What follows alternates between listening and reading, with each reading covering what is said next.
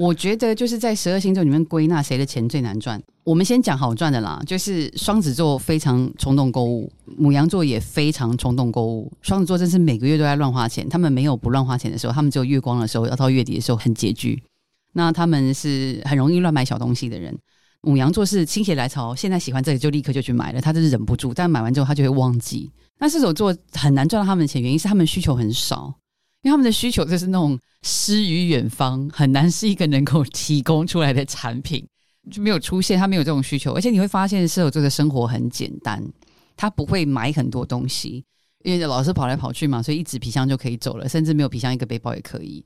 所以他们的钱，我觉得不是那么容易赚到。射手座跟双鱼座都是木星人，所以某个程度上，这两个星座都非常的在乎诗与远方这种远大的梦想。所以，因为他们有一种理想主义存在，射手座的理想主义很严重，双鱼座会被人家说是梦幻主义，但是其实某个程度上都是一个离现实有距离的东西。所以，他们要描述一个大家都看不到、摸不到的东西，所以他就可以讲很多。那只是双鱼座是平常生活当中就有很多碎念，他的幻想。但是我做他不轻易讲，但他一开始讲你就没有办法让他闭嘴，对。但是他就是要要讲到你懂为止，因为射手座他毕竟是火象星座，他还是有这个好胜的部分，他必须要用他的理论跟他的理想征服你。但是比较不是这种母羊座这种，你知道拿那两两个小剑在那边打来打去的小朋友那种感觉，对。射手座他他就是有一些比较远大的东西，所以他在乎的是品牌的概念。所以如果你的客户是射手座的话。